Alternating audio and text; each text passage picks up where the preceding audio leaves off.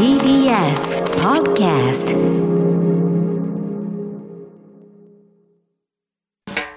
発信型ニュースプロジェクト。荻上チキ。セッション。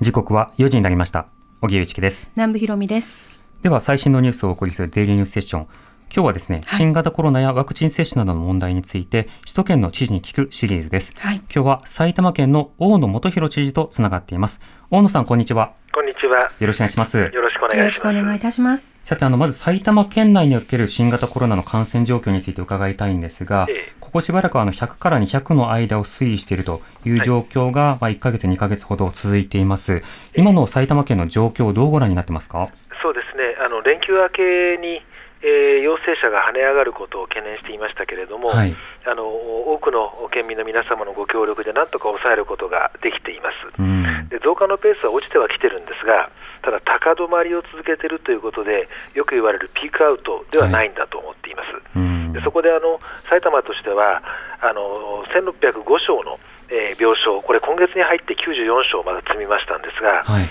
準備をしてます。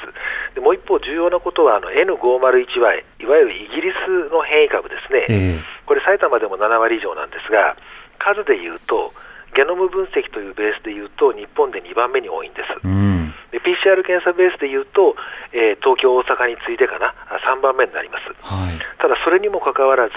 関西圏のような爆発的な感染拡大にはさせていないんですね。えでこれ、埼玉県特徴があるのは、感染経路の不明割合が他の関東の都県と比較しても10ポイント近く少なく、またあの陽性率も大体5%から10%低いんですよ。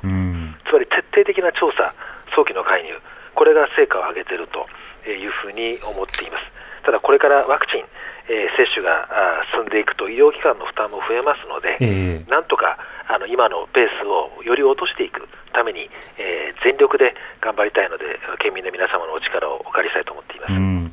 今あの、埼玉県内での感染者の方に、まあ、調査をすると、不明率が、まあ、少ないという話ありました。いわゆるリンク切れが少ないということだと思うんですが、これ、調査を徹底しているというのは、検査の段階なのか、それともえ濃厚接触者などに対するアプローチなのか、具体的にどういった調査なんですか？あの我々はですね、えー例えば濃厚接触者に対する、えー後ろ向きというんでしょうか、の調査については、はい。あの他の自治体と違って1週間とか10日とかしっかりした長さでこれまでもおやっておりましたので、ええー早い段階で例えばへ英国株が出たときに、そのルートを全部抑えることができました。えうん。例えばそれであり、あるいはその高齢者、あのちなみに特に高齢者施設って密にならざるを得ない。はい。でしかもリスクが高い、でそこであのもう全施設に実は県庁の職員入れ込んだんですよ、ええそれで全部説明して回って、でえー何か発生した段階で、例えば、あるいは発熱した段階でこうしてくださいとか、そういったことも徹底することによって、県庁や保健所でできないところについてもご協力をいただいて、うんえーそういったそのお感染経路のお不明割合を下げるとともに、えー事実を調査することの大切さっていうのをきちんとおやっぱり伝えることが大事じゃないかと思っています。なるほど。まあ積極的説明のある種ローラー作戦を行ったということですけれども、ええ自治体によってはその行政の業務がまあパンクして、なかなか説明に行けない、あるいは電話も受け付けられないという状態もあるかと思いますが、埼玉県ではそのあたりはどうだったんでしょうか？あのー例えば1月のお時期が一番ひどかったあーと思います、あるいはそのはい3月末から4月ぐらいですか、えーあ失礼ですね、4月の終わりからぐらいですか、が一番ひどかったと思うんですが、うん。実はその例えばあー入院の基準を、えー他の自治体は今、緩やかにしてるんですね。はい。埼玉は一切それしたこと、いまだに一度もありませんし、うん。それからその感染経路を調べるための調査、これもあの多くの自治体で厳しいときは諦めたんです。はい。ところが埼玉はこれもとにかく苦しくても諦めるなと。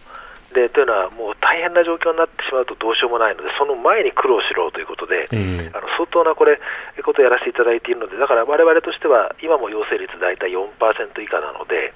ほとんどの方々の検査はできていると思っています。うん。これはあの、政策ターゲットの力点を大きく置いたからなのか、それとも一定程度マンパワーがあるからなのか、そこはどうなんでしょうか？あの埼玉県はマンパワーありません。ないですか？えー医師数でいうと日本で人口当たり一番少ないんです。うん、そうですね。でだからこそ弱点がそこにあるので、はい。その前に、えーといわゆる戦術的に、まあ、戦略的にというまではすいません、変異株なんかまだみわからないこといっぱいあったので、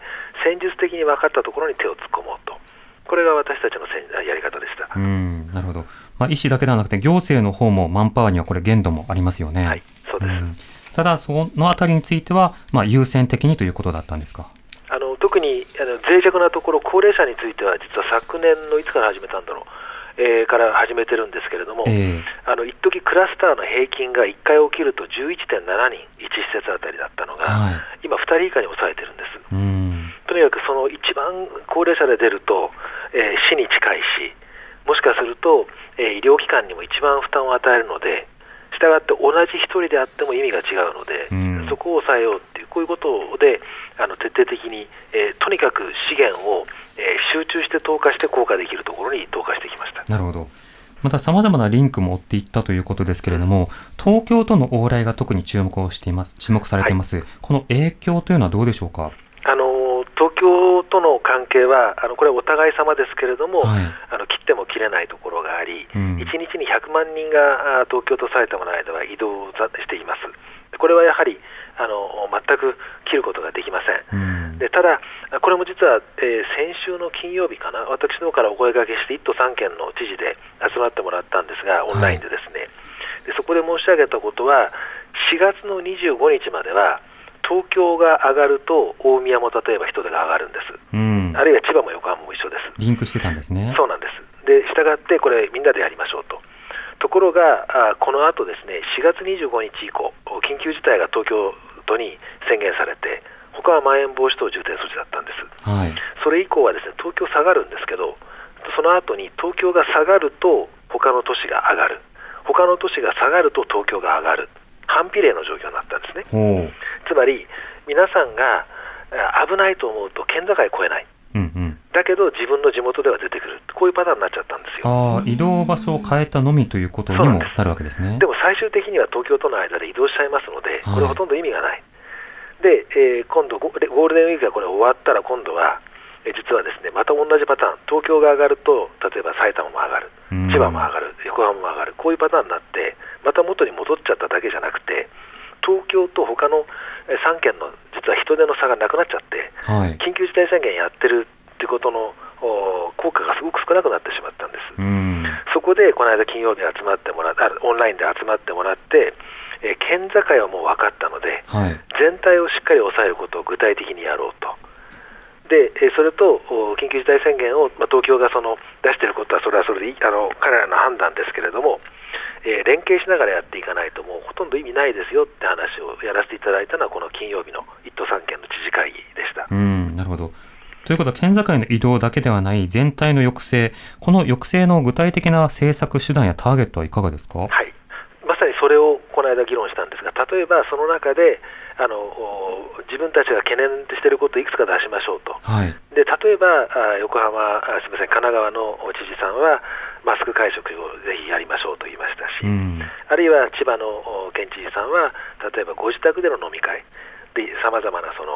おクラスターが出てるので、ええそこをなんとかしたいと思うとこれそれぞれこう持ち寄って具体的にお願いをさせていただきました。うん。はい大野さんはその中で特にどういった点に注目されたんですか？あの私はですねとにかく全体の人流ではあったんですけれども特にお願いをさせていただいたのがあの大変失礼な言い方だけれどもやっぱり人の命を守る取り組みに参加してくださいと一人でも多くの方がええあの例えば飲食店もそうですけど本当に辛いの分かりますけれども飲食店にでもしクラスターが発生するとそこのお店のお客さんがまず移ってうん。そのお店のお客さんのご友人や家族という愛する方が、えー命がえー脅かされると。はい。やっぱお店にとって大切な人ですから、そこに命を守るあの取り組みにぜひ参加していただきたいということで、改めて丁寧にお願いをさせていただくことにしました。うん。これあの、難しいのが、そうしたような方々に、例えば協力金であるとか、うんあるいはその補助金などを支払うという、そういった一種のインセンティブ、動機づけを与えること、これについても、あの、限度や手段に限りもあるかと思いますが、はい埼玉県ではいかがでしょうか？全くその通りです。あのもう正直言ってあの、払いたい気分あ気めあ気持ちはありますけど、ただやっぱり予算にもお限りがある。でそういう中で、ただあの、専門家の方々、ここは危ないとおっしゃるようなのが飲食店だとすれば、はい。そこでは感染防止対策と同時に、えー一定程度制限をかけざるを得ないだろうと。でそのためにはあのまあ、協力金、え政府はあの保証金は出さないと言ってますので、協力金と言ってますので、協力金のための協力のための対価を出すという、これはあの県としてもあの政府のものに上積みもさせていただいて、今、まあ、例えばそれだけじゃなくて、お酒の業者さんとかね、あの飲食店だけじゃなくて、酒を扱う卸とか、こういったところも含めて、今、検討させていただいているところであります。なるほど。あの以前、神奈川の黒岩知事にあのお話を聞いたときには、国にはぜひあの保証ということも手放さないでほしいということをあの繰り返していたんですけれども、大野知事はいかがでしょうか？これはあの知事会で保証についてはやるべきだと言ってますから、はい、ただ、われわれよくわからないのは、例えばあの、えー、物件を賃借している、はい、この方々のいわゆる賃借料については国はここは持ちますって、まあ、以前言ってお金払ったんですね。はい、とは他は保証じゃないってことはどの部分が保証されててどの部分が協力金なのか、これ分かんないとわけですから我々には、国の考え方は。やっぱり国としては保証として、こういった事業者にはこういったことをやるというのはきちんと整理して示すべきだと私は思いますし、そこで国民の皆様に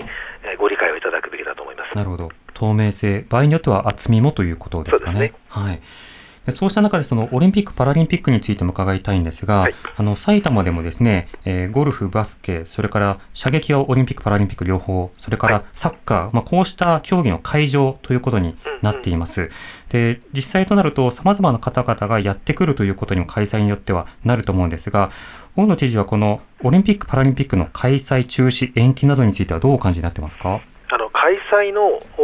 是非については、これ判断は IOC、IPC、組織委員会、政府、そして東京都、これが行う権限を有しています。はい、我々はホスト権ですから、その立場から言えば、あの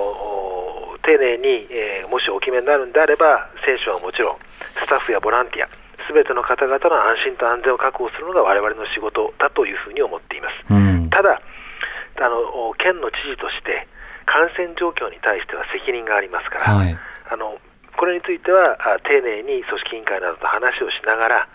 適切な形をしたいと思いますがただあのもしですよ、えー、あの仮に、えー、その競技の2日ぐらい前にある特定の国の方々のコミュニティにクラスターが広がったとか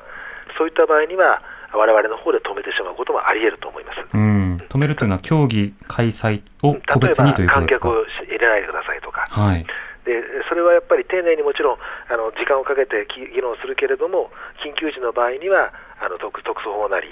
感染法なりで止められるのは知事しかありませんから、えー、それは我々がやるべきであってあの国際オリンピック委員会のようなあれ、一日 NGO ですから、はい、そこはやっぱり我々が法的権限を行使する可能性はないわけではないと思います。うん。あの先日あの公開された毎日新聞のあの47都道府県の県知事へのアンケートですと、その感染状況などに応じても中止を検討という埼玉県の見解もあったと思うんですが、これはあのどういった感染状況だとどうなるかというようなシミュレーションであるとか、パターンのようなものは、具体的には今、考えていらっしゃるんでしょうか？これこそまさにあの実は全体を見ざるを得ないと思っています。はい、あのというのは、多くのお客様がお越しになるような判断をされた上でこういう感染状況なのか、あるいは事前に、例えばですよ、無観客にするとか、えー、いろいろあるわけですから、はい、それはただ他の競技も今、埼玉県でも、例えば野球だとかサッカーだとかプロスポーツやってますので、えー、その状況と経験も得ていますから、あのこれだったらこういうふうにできるだろうと、我々も知見はあの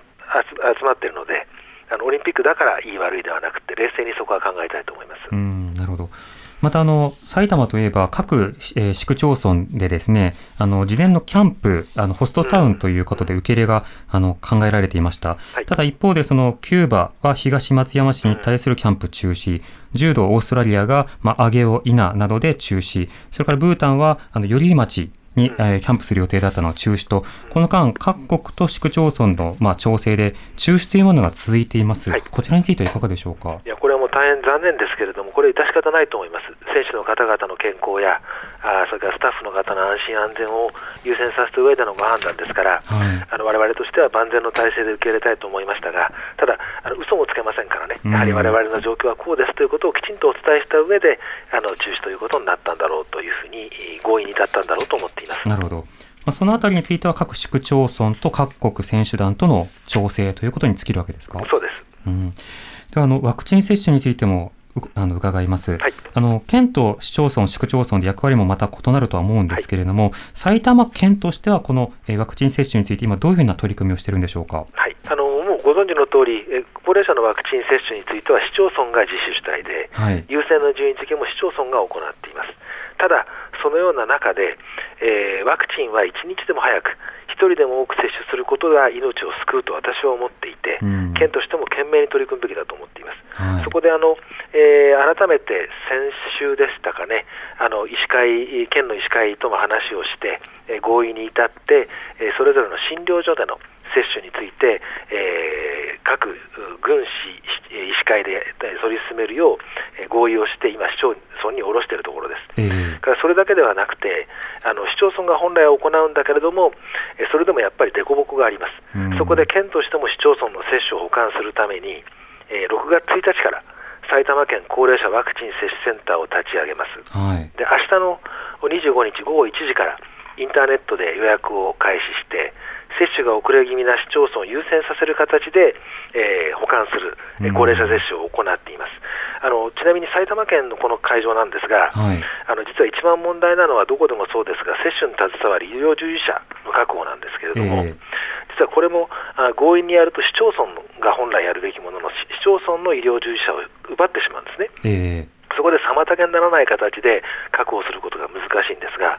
その意味では実は、多分私の理解では、それがきちんとできた上で始まるのは埼玉県が初めてだと思いますけれども、あのおおととい19日から、えー相談センターを開設し、明日から予約を開始いたします。その予約システムなんですが、ええ例えばあの大規模接種センター、あの東京、大阪などのこのセンターなどでは、そのシステムの問題というものが取り上げられました。はい埼玉県の導入するシステムというのはどういったものでしょうか？あの埼玉県の場合には、えーインターネットでこれ予約するんですけれども、はいまあ、あのいろいろこうさまざまな問題が想定しながらやるので、万全かどうかっていうのはもちろん、あのある程度、お出たとこ勝負のところは正直短い期間ですからありますが、ただ、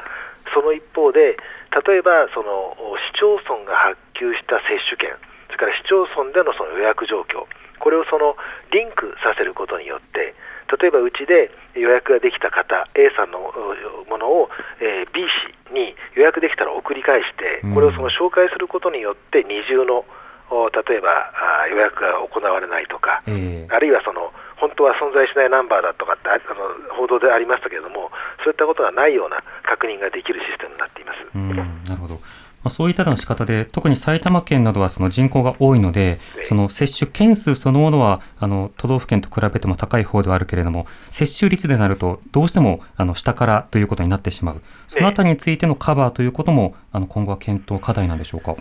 あのー先ほど申し上げた通り、その市町村によってこれ、ばらつきがあります。はい。で、えーそれからそのお市町村によって計画がありますが、ただ、先ほど申し上げたように、そのばらつきの、おまあ、後ろの方ですね、ええここをなんとかあするためには、県としてもあのという考えで、あの一番こう後ろから支えていくというんでしょうか、あそういったつもりで、えー可能な限り、えー遅れてる市町村に別枠を用意して、そこでを優先させるというようなあ取り組みをしています。なるほど。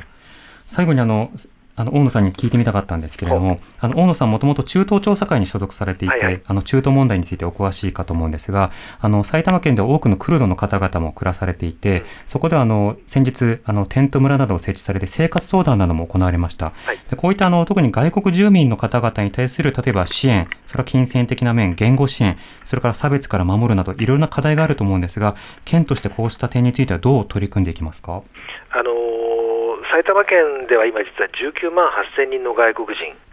が住んでいて、これ、どのぐらいの多さというと、えー全国で5位うん。です。で県民の37人に1人、はいつ。まり学校でいうとクラスに1人か2人は外国人だというふうに思っていただきたいと思います。ええただ、この外国人住民が差別の対象なのか、あるいは一緒にその埼玉県の活力を維持するための重要な鍵になるのか、これ全然違うと思うんです。うん。そこで私も就任以来、世界の埼玉プロジェクトというですね、ちょっと威勢のいい名前つけて、はい。共生社会を実現したいと。で私も海外長いので、あの中東13年いましたので、ええあのそこでもよく感じたんですが、やっぱりその言葉をきちんとできる人ってのは、そあの慣れが早いんですね。うん。でやはり地域のコミュニティに参加すると今度は言葉も覚えると、ええこれでその両方がこういいスパイラルに入っていきますのであの日本語教材の普及だとかはい。日本語学習支援する人材の育成を通じて言葉から入ると